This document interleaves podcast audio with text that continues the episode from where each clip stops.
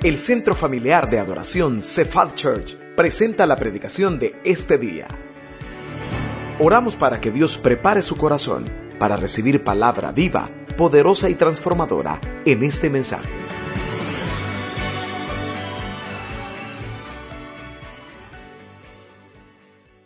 Muchas gracias hermanos por su fidelidad con diezmos y ofrendas. Acompáñenme en una oración para que sea el Señor el que nos hable en esta tarde. Dios, te damos gracias por este momento que nos permites estar acá. Queremos suplicarte, Dios, queremos implorar en esta noche a tu nombre para que tengas misericordia de nuestra vida y nos permitas escuchar tu voz. Estamos necesitados de ti. Ayúdanos, Dios. Somos estas ovejas que necesitamos siempre la dirección del pastor de pastores. Permite que mis hermanos estén receptivos. Permite Dios que a pesar de que un humano va a hablarles con errores, sea tu Espíritu Santo ministrando sus corazones. Limpia la atmósfera, Dios, alrededor de esta iglesia, que podamos en esta noche, Dios, tener esa paz en nuestro corazón. En el nombre de Jesús, amén y amén. No sé ¿Cuántos puedan identificarse? Aunque ya le voy a mencionar una estadística, pero ¿cuántos puedan identificarse con esto? Estaba un, niño de cinco años, no sé quiénes tengan hijos de esa edad todavía, pero puedan recordarse, estaba un niño de cinco años muy rebelde, pero rebelde y travieso. Y la mamá lo castigó a este niño encerrándolo en un cuarto pequeño de su casa. Y este cuarto pequeño a la mamá le servía como una bodega para guardar, bueno, no bodega, como un closet, para guardar su ropa, zapatos y todo. Ya como en unos cinco minutos la mamá oía, ¿verdad? Que el niño pataleaba, gritaba y hacía de todo. Y dijo, no, lo voy a sacar, no vaya a ser que, que lo enojado que esté se vaya a golpear. Cuando la madre abre la, la puerta de ese closet ve que el niño estaba bravo todavía, estaba bien enojado. Y le dice la mamá al niño, ¿qué estás haciendo? Escupiendo tu ropa, escupiendo tus zapatos, escupiendo todo lo que es tuyo. Y la madre se le queda viendo y le dice, es que saliste a tu papá. El psicólogo y pastor Alan McGuinness dice lo siguiente sobre el enojo, y escucha, lo voy a leer textual lo que este pastor y psicólogo dice. Los psicólogos están en desacuerdo sobre casi todas las cosas, pero hay un punto sobre el que despliegan una unanimidad sorprendente. No existe ninguna persona que no se enfade, que no se enoje o que tenga momentos de ira. No existe ninguna. Hay algunas que lo que hacen es que reprimen el enojo. Y al enviar el enojo al subconsciente, al sótano de su ser, lo único que hacen es estar preparando el terreno para docenas de problemas psicosomáticos y también para algunas series de dificultades en sus relaciones con otras personas. Por eso dice este psicólogo y pastor, yo estoy siempre aconsejando a las personas que padecen de enojo el mismo consejo que Dios nos ha dado en Efesios capítulo 4 versos 26 y 27. Y ahí vamos a basar el mensaje en esta tarde.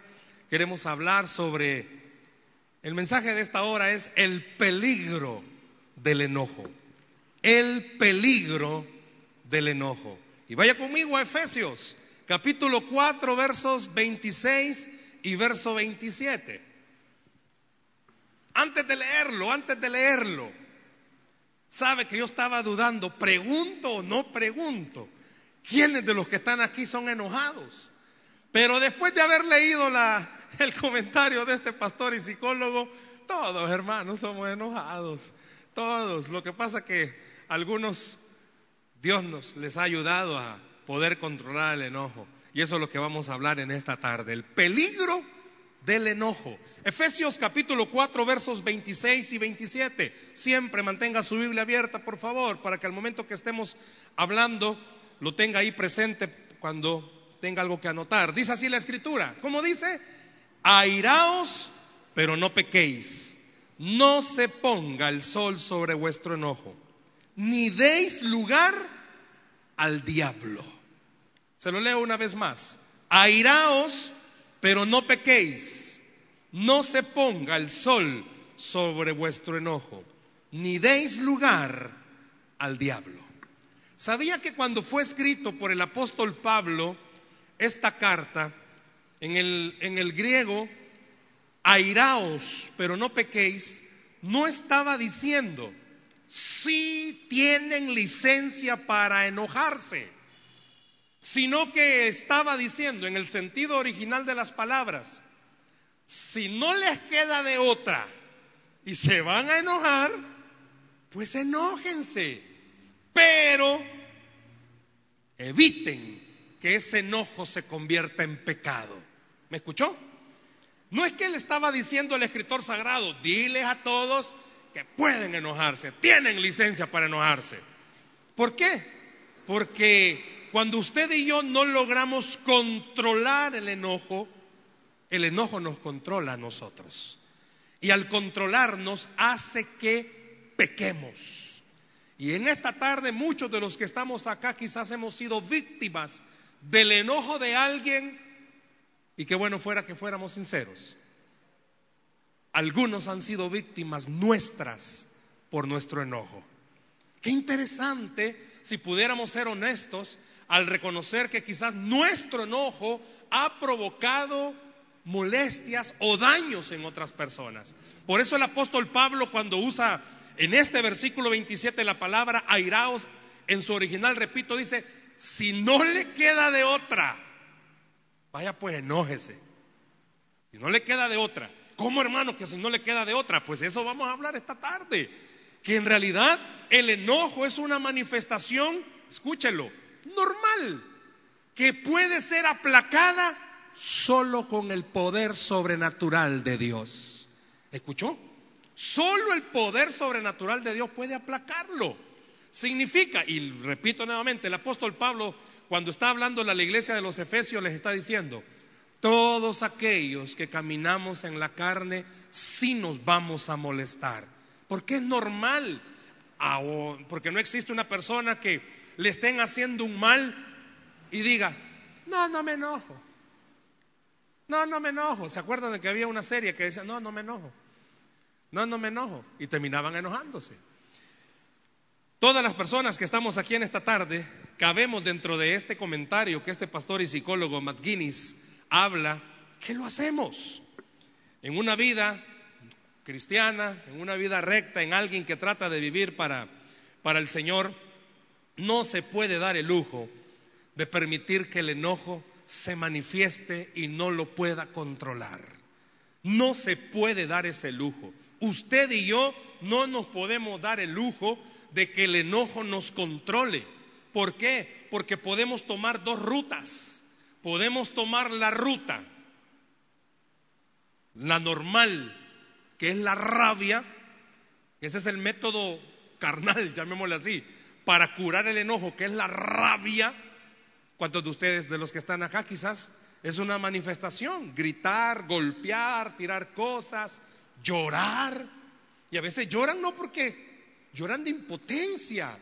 ¿Y por qué llora de impotencia? Porque quiere pegarle, pero no puede. Esa es la, una reacción normal carnal. No sé cuántos de los que están acá. Y si andan en pareja, por favor, de, evite el codazo ahorita, ¿verdad? No vaya a ser que lo enoje. Pero muchas veces, cuando no se puede controlar el enojo, estallamos. Estallamos de ira va manejando y el pobre timón es el que paga el plato, porque pega. No sé cuántos de los que están acá cuando están enojados aceleran más de lo normal, como que hay una conexión, ¿verdad? En buen salvadoreño se lo voy a decir, si alguien no me entiende me dice, ¿verdad? Pero hay una buena conexión cerebro-pata, porque mete la pata cuando está enojado y acelera no sé cuántos de los que estamos acá tenemos conflictos cuando vamos manejando y alguien se nos atraviesa y en es bueno, manejar en San Salvador es una selva. Es una selva terrible. Más si hay alguien aquí que maneja moto, yo sé que los de Cefat, culto de las cinco, manejan la moto santamente. Pero, amén, ¿quién dijo amén? Hay algunos que aquí manejan santamente. Pero los que no vienen a esta iglesia manejan la moto diabólicamente. ¡Qué barbaridad! ¿Qué hace usted? ¿Qué hago yo con esto? Porque es importante que en esta tarde, bueno, vamos comenzando el año y yo no sé cuántos, bueno, ya estamos terminando enero, ¿va? pero cuántos el año pasado podemos levantar la mano en esta hora y decir, me metí en muchos problemas porque no logré controlar mi enojo. Hería a muchas personas porque no logré controlar mi enojo. Y en la otra vía, la primera vía, cuando usted y yo somos dominados por el enojo, es la ira, los ataques de ira. Y la otra vía, ¿sabe cuál es? Guardar el enojo. Nos lo guardamos. ¿Y sabe cómo se llama guardar el enojo? ¿Sabe cómo se llama? Resentimiento. Nos resentimos. Por eso es peligroso el enojo. ¿Por qué? Porque si usted estalla y deja que el enojo lo controle, se vuelve ira. Y si usted no estalla y no revienta, lo guarda, se vuelve resentimiento. En buen salvadoreño, estamos fregados.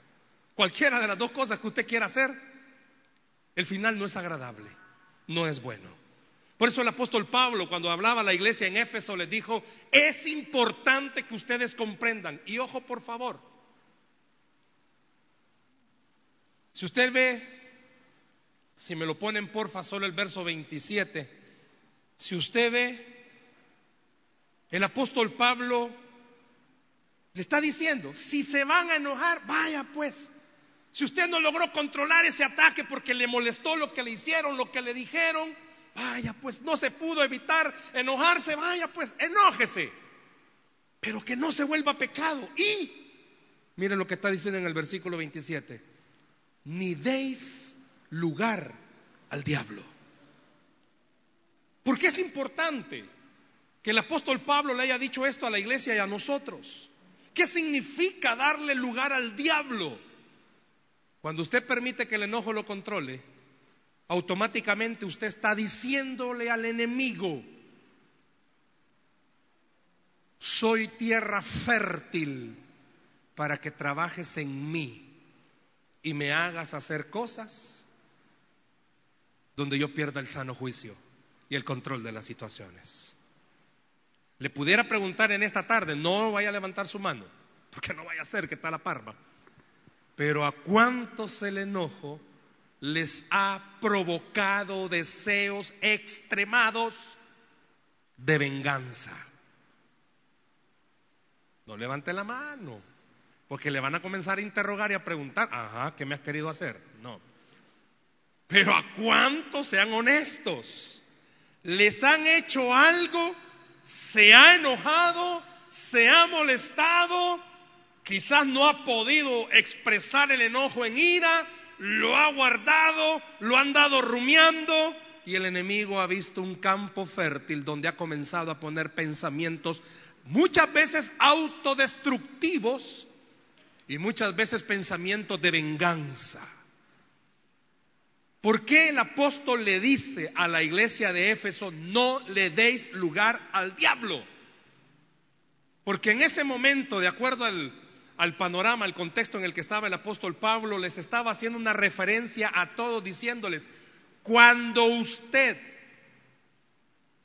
permite que el enojo lo controle, yo le puedo preguntar en esta noche, ¿a cuántos sinceramente pues les han hecho algo y les ha molestado? Y eso es normal que nos molestemos, pero el apóstol les estaba recordando, ¿sabe qué sucede?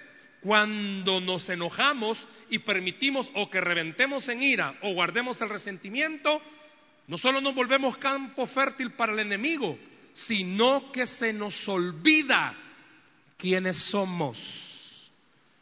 Cuando usted le da lugar al diablo, en el original dice, usted comienza a ser controlado por el enemigo. Y el apóstol le recuerda algo a usted y a mí en esta noche. Y se lo voy a proyectar. Está en Romanos, poneme la cita por favor de Romanos. Está en Romanos capítulo 12, versículo 19. El apóstol, mismo apóstol Pablo le está diciendo, no os venguéis vosotros mismos, amados míos, sino dejad lugar a la ira de Dios. Porque escrito está, mía es la venganza, yo pagaré, dice el Señor. El apóstol Pablo le está diciendo a la iglesia de Éfeso, no den lugar al diablo, porque cuando le dan lugar al diablo, a usted y a mí se nos olvida algo. Hay alguien que pelea por nosotros. No importa lo grave, lo grande que a usted le hayan hecho, Dios lo ha visto y Dios va a pelear por usted. No importa que si en algún momento usted dice, pero es que mire, usted no sabe cómo me maltratan en el hogar, Dios lo está viendo y Dios es el que va a pelear por usted. Dios es el que va a permitir que a usted la victoria siempre le siga. Pero cuando le damos lugar al diablo, las cosas cambian. Seamos honestos, hermanos, ¿cuántos? ¿Cuántos de los que estamos acá, el mal humor pareciera ser nuestro compañero todos los días? Si cuando chiquito, hermano, usted en vez de pacha de leche, pacha de jugo de limón le daban. Si anda toda la vida, si la carita se nota que hay un enojo, hay una molestia, y repito, Vamos a molestarnos. Pues sí, imagínese. Le chocan el carro, usted no se va a bajar y, ay, gracias por pegarle a mi carro. Tiene un vecino hostigoso que le avienta toda la basura. Usted no va a salir, ¿verdad? Hey, vecina, qué buena onda, gracias por tirarme la basura. Usted no va a salir así. No sé cuántos de ustedes en el trabajo tengan compañeros o jefes que son malos y usted va a llegar y le va a decir todos los días, hey jefe, porque usted es mala onda, siempre motiva mi vida a venir a trabajar. No creo, ¿verdad? No creo que alguien aquí esté así, que todos los días pues, lo sacan de quicio y usted llega donde la persona, hey, te agradezco por ti, soy enojado cada día, gracias al Señor, eres instrumento, no, ¿verdad? O sea, yo no sé si alguien aquí dirá eso. Yo no sé si la esposa que tiene problemas con el esposo y le saca, ¿verdad? El mal carácter le dice, hey, amor, como he crecido en el enojo por ti, te lo agradezco qué grande, qué grande, no, ¿verdad? O al revés, va. Yo no sé cuántos esposos, cuántos esposos habremos aquí esta tarde. Nosotros los hombres sufridos, que estará casado con una esposa, pues sí, va, que lo saca de onda, va. Yo no sé cuántos le dirán a su esposa, sabes, te agradezco, vieja, porque por vos le pego a cada rato las puertas y las he quebrado. Qué bendición, ¿verdad? No sé si habrá alguien así, ¿verdad? Pero seamos sinceros.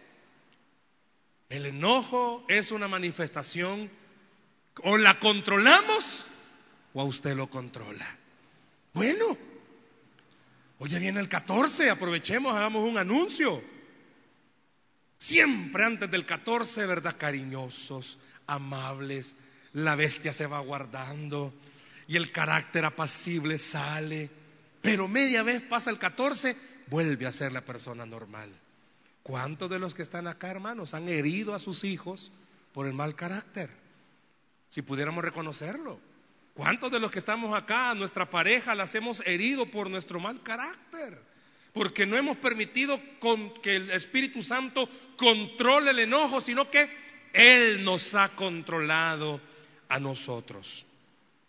Somos tierra fértil en las manos del enemigo si no permitimos que el Espíritu Santo nos ayude a controlar el mal carácter que nosotros tenemos. Si alguien pudiera en esta noche recordar todo lo que ha pasado en su vida, entendería, ¿verdad? Si es cierto, no podemos obviarlo. Y repito, repito y repito, en el versículo 26, si me lo pones, porfa, y ahí déjelo, el versículo 26, el apóstol está diciendo, si usted no puede evitar enojarse, pues vaya, pues enójese. Pero no permita que ese enojo se vuelva pecado. ¿Por qué? Lo dijimos al principio, Pero los científicos médicos han comprobado algo y aquí puede ser que usted mismo lo descubra, que muchas enfermedades de alta presión y cardíacas son debido al enojo.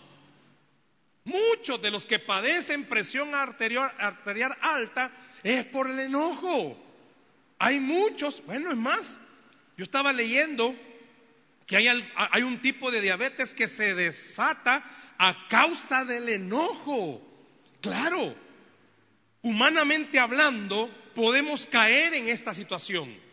¿Sabía que cuando usted se vuelve tierra fértil en las manos del enemigo, justifica sus acciones? Es que si usted supiera lo que me ha hecho, la misma carne nos dice, mereces autodefenderte, mereces no ser tratado de esa forma. Y es cierto, no es correcto que nos traten de esa forma. Pero si usted autojustifica sus arranques de ira, de enojo, ¿sabe qué está pasando? Usted está pecando. Y ese es un peligro, que el enojo nos hace pecar. Y cometemos el error de hacer a un lado al Señor y comenzamos a querer actuar nosotros.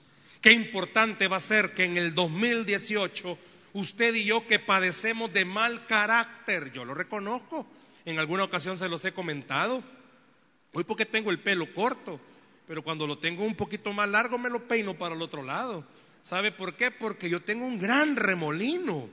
Y yo recuerdo esta historia de chiquito. Cada vez que me llevaban a cortar el pelo, decía la que me cortaba el pelo, uy, qué niño más bravo. Y yo siempre me ponía a pensar, yo nunca lo he visto en mi casa. ¿Cómo sabe que soy bravo si nunca lo he visto en mi casa?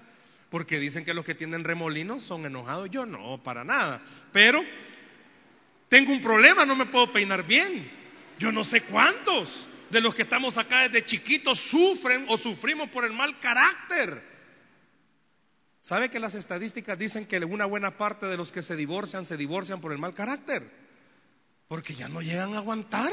Es tanto la situación que están viviendo. Yo le pregunto en esta noche, sea que usted es, víctima o sea que usted provoca, qué bueno fuera que este año usted y yo dijésemos, Señor, ayúdame a controlar el carácter, ayúdame a controlar el enojo, ayúdame a controlar mis ataques. Se justifican, humanamente hablando se justifican pero al final lo que hacemos es darle rienda suelta a la carne y no permitimos que el Señor nos controle. Hermanos, ¿cuántos de los que estamos acá nos hubiéramos evitado grandes problemas si hubiésemos permitido que el Espíritu Santo controlara nuestro carácter? Yo le digo en esta noche, tenga mal carácter o esté sufriendo por el mal carácter, tenemos socorro oportuno en Cristo Jesús. Tenemos ayuda oportuna en Dios. Usted no vino solo a escuchar que sí, usted quizás ha sido afectado o ha afectado a alguien por el carácter, sino que ha venido a escuchar, Dios tiene una respuesta para los que tenemos este problema de mal carácter. Si usted y yo lo podemos reconocer en esta noche, fíjese algo, dice Eclesiastés, se lo van a proyectar, vea lo que está diciendo Eclesiastés, capítulo 7, verso 9. No te apresures en tu espíritu a enojarte porque el enojo reposa en el seno de los necios. ¿Sabe qué pasa cuando nosotros no controlamos el carácter? ¿Qué nos volvemos? ¿Qué nos volvemos? Necio. Dígalo fuerte, ¿qué nos volvemos? Necio. Dígale al que está la par suya, necio. No, pero dígale de verdad. Yo vi que un esposo se le quedó viendo a la esposa. No, no, mi amor. No, me dígale necio sabe que cuando dejamos que el carácter nos controle, ¿cómo nos volvemos? Necios. ¿Y quién es necio? Fíjese qué tremendo. Fíjese qué tremendo. Como en esta noche el enojo, y por eso es peligroso, porque el enojo no solo permite que usted se vengue, que lo guarde y se ponga todo resentido, sino que lo vuelve una persona necia. Por eso muchos de nosotros quizás no entendíamos, ¿va? ¿Por qué nuestros papás cuando estábamos pequeños nos decían, vos qué burro sos, qué necio? Y es cierto, nos volvemos necios. Yo le pudiera preguntar en esta noche, ¿cuántos necios habrán? No levante la mano. Pero ¿cuántos necios habrán? Si usted y yo en esta noche nos paramos, los que tenemos problemas de carácter, cada vez que usted deja que el enojo lo controle, destruye. ¿Qué hace? Destruye. Destruye. Se hizo fuerte la noticia esta semana de una doctora de Santa Ana. Todos creo que leyeron esa noticia. ¿Y sabe por qué eran? Caron eso. Es terrible. Y sabía que la iglesia no está exenta, hermanos, de tener miembros que sufren de ataques de ira por su pareja. Hijos que sufren de ataques de ira por su pareja. Porque quizás, aunque ya pida perdón y todo, pero ese ataque de ira haya dejado heridas, ha golpeado las emociones, los sentimientos. Y muchas veces vienen y se congregan personas que han sido víctimas del enojo, víctimas de la ira. Y a ellos el Señor les recuerda que Él es su sanador, que Él es su ayudador, que Él es el único que puede restaurarles. ¿Sabía usted que cuando reconocemos que tenemos problemas de enojo, el reconocerlo cierra la puerta al enemigo y comienza a abrir la puerta al Señor para que comience a hacer cosas sobrenaturales. Usted tiene problemas de ira, reconózcalo. Grita, reconózcalo. Es que así hablo desde chiquito. No. Si cuando está enojado se transforma. ¿Cuántos esposos o esposas de noche se transforman enojados? Si usted tiene problemas de ira, reconózcalo. Reconozca si usted, ah, ah, no sé, tal vez se, se ensatana o algo. Reconózcalo. No para que al reconocerlo usted le diga, ya ves, te ensatanás, fuera demonio, no, ¿verdad? Pero sí para que reconozca, usted tiene problema de carácter. Reconozca, lo ha destruido. ¿Cuántos? Quizás sus hijos hasta la forma en cómo parquea el carro reconoce. Ah, viene bravo. Cada vez que chilla la llanta, uh, viene enojado, vamos a acostarnos. Si hasta cómo abre la puerta. Yo no sé cuántos puedan identificarse. Yo no sé si la esposa, ya les he dicho en alguna ocasión, ¿verdad? Son tan biónicas, tienen uno un, un ojo de lejos, pueden ser a tres kilómetros y ya lo vieron a usted. Viene bravo. Y ya llega a la casa, hay muchas mujeres aquí sabias, ¿verdad? hay muchas mujeres sabias. Ay Dios, hermanos. Hay muchas mujeres sabias. Hay esposas que solo verle la cara, uh, te viene bravo. Le sale por otro lado y le sale por otro lado, no lo cambia. Pero ahí tienen paciencia. O al revés, va. Hay esposos que miran la cara de la esposa y, uy, mejor no dicen nada. Ahí sí no dicen nada. Ahí mejor nos quedamos calladitos. No van a decir amén, por favor. Pero hay que reconocerlo. ¿Cuántos quizás hemos dañado nuestro hogar? ¿Cuántos los hemos dañado por nuestro mal carácter? Sí está bien la acción de pedir perdón, de disculparse, pero entienda algo, hay una herida, hay una grieta que cada enojo ha provocado que solo el poder del Espíritu Santo puede sanarla. Y en esta noche Dios su deseo máximo es sanar nuestros corazones.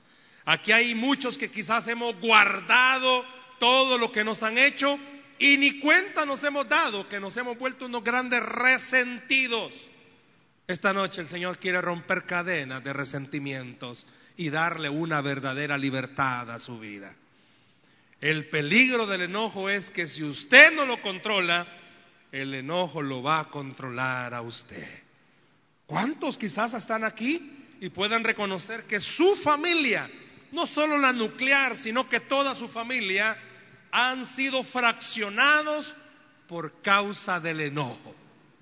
Ya no se hablan, la tía que vive lejos ya no viene porque, no, es que ahí está tu mamá y ella se enoja. Ya no van donde el primo porque no, él es muy enojado.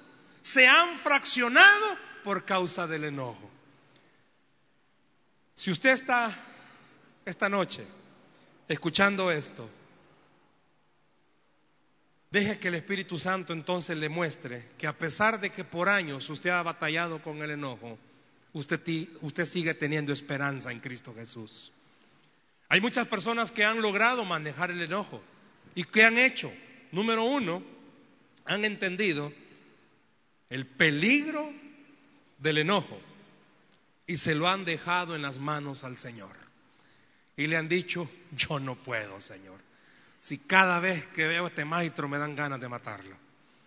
Yo no puedo, Señor. Cada vez que veo a esta persona, una bestia quiere salir de mí. Te lo entrego, Señor. Yo no sé cuántos esta noche tienen que reconocerlo. Y si es su pareja, dígale, Señor, te lo entrego. Yo ya intenté de todo y este más bravo viene, más brava viene. Entrégueselo al Señor.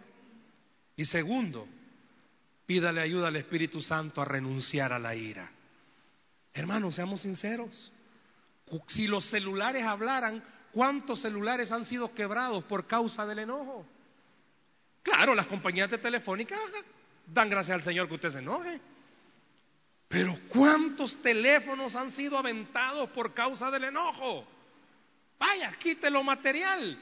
¿Cuántas personas se han dañado por causa del enojo? Pídale al Señor que le ayude. Pídale al Señor que le ayude. Vea bien, por eso el apóstol Pablo le estaba diciendo a la iglesia de los Efesios, no le den lugar al diablo. No permitan que el enemigo los controle. Al contrario, recuerden que es el Espíritu Santo el que controla sus vidas. Yo le digo en esta noche, iglesia, deje que el Espíritu Santo controle su vida. No podemos evitar que la gente quizás nos trate mal o nos haga daño, pero sí podemos evitar ser nosotros los que nos venguemos. Permita que sea el poder de Dios el que pelee por usted. Usted no va a evitar que las personas de mal carácter le rodeen, pero sí puede evitar que usted sea afectado en su carácter solo con la ayuda del Espíritu Santo. Usted no puede evitar que en casa en algún momento hayan choques de carácter porque uno tiene un carácter y el otro tiene otro, pero sí puede permitir que el Espíritu Santo sea el que controle su carácter. Por eso en esta noche hemos querido decirle cuáles son los peligros del enojo. Si usted y yo no permitimos que el enojo sea controlado por el Espíritu Santo, el enojo nos va a controlar a nosotros y vamos a causar muchos problemas. Y usted se va a causar problemas también. Qué lindo fuera que esta noche todos los que estamos acá pudiéramos reconocer, número uno, sí tengo problemas de carácter, sí los tengo, me enojo fácilmente, quizás no exploto, pero me lo voy guardando y me voy resintiendo. Qué bueno que lo reconozca. Pero también número dos, que usted le pueda decir, Señor, ayúdame a controlar mi carácter. Te entrego los sentimientos que me dan cada vez que veo a esta persona. Y número tres, no se olvide de algo. El Señor siempre es el que pelea nuestras batallas. Si todos los días usted tiene que encontrarse con alguien que le saca de quicio, Dígale entonces, Señor, pelea todos los días mi batalla. ¿Por qué? Porque el enojo me puede destruir. Pero en esta noche está dando vida Jesús a los que el enojo los ha destruido. ¿Por qué no piensa por un momento hasta dónde el enojo le ha controlado a usted? Y esta noche es una buena noche para comenzar. Dice la Biblia que al que cree, todo le es posible. Denle un aplauso al Señor, por favor, en esta noche. Denle un aplauso al Señor. El apóstol Pablo le dice, bueno, si se va a enojar, bueno, enójese, pero no peque y tampoco permita que el diablo le controle. Recuerde algo, Dios es el que controla nuestra vida. ¿Por qué no cierra sus ojos, por favor, ahí donde está en esta, en esta noche, en esta hora? Cierre sus ojos, por favor, ahí donde está. Cierre sus ojos. Esperamos que este mensaje haya sido de bendición para su vida. La Biblia dice que Dios es santo y el ser humano es pecador, pero en su gran amor, el Padre envió a Jesucristo a morir en la cruz para pagar por nuestros pecados. Luego lo resucitó para darnos vida eterna. Si usted cree en Cristo como Salvador y Señor, hable con Él diciendo, me arrepiento, perdona mis pecados, te ruego que me salves. Ponga su fe en Él y crea que solo Cristo le puede salvar. Bienvenido a la familia de Dios. Le invitamos a congregarse en Cephal Church los domingos a las 7 a.m., 9 a.m., 11 a.m. y 5 p.m. Visite nuestro sitio web cephadchurch.org o búsquenos en las redes sociales como Cephal Church. Dios le bendiga.